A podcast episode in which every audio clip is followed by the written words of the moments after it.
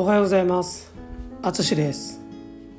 北海道に帰ってきましたので今日は北海道から撮っています。今日の天気は晴れ。気温は23度。大阪に比べると10度ぐらい低いです。とても涼しいですね。今日は相づちについて日本人と話している時に「へえ」とか「うんうん」とか言われたことはありませんか？それが相づちです。相手の話に言葉で反応して会話をスムーズにします。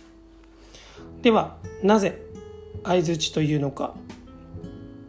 それは昔火事金属を叩いて物を作る人のことですね。の2人の職人が鉄の製品を作る時リズムよく交互に土。土はハンマーですね。を打ち合わせて作っていました。そうやって相手の土に合わせることから相手の話に反応することを相づちというようになりました。相づちには「へえうんうん。それでそうなんや。ほんまになどいろいろあります。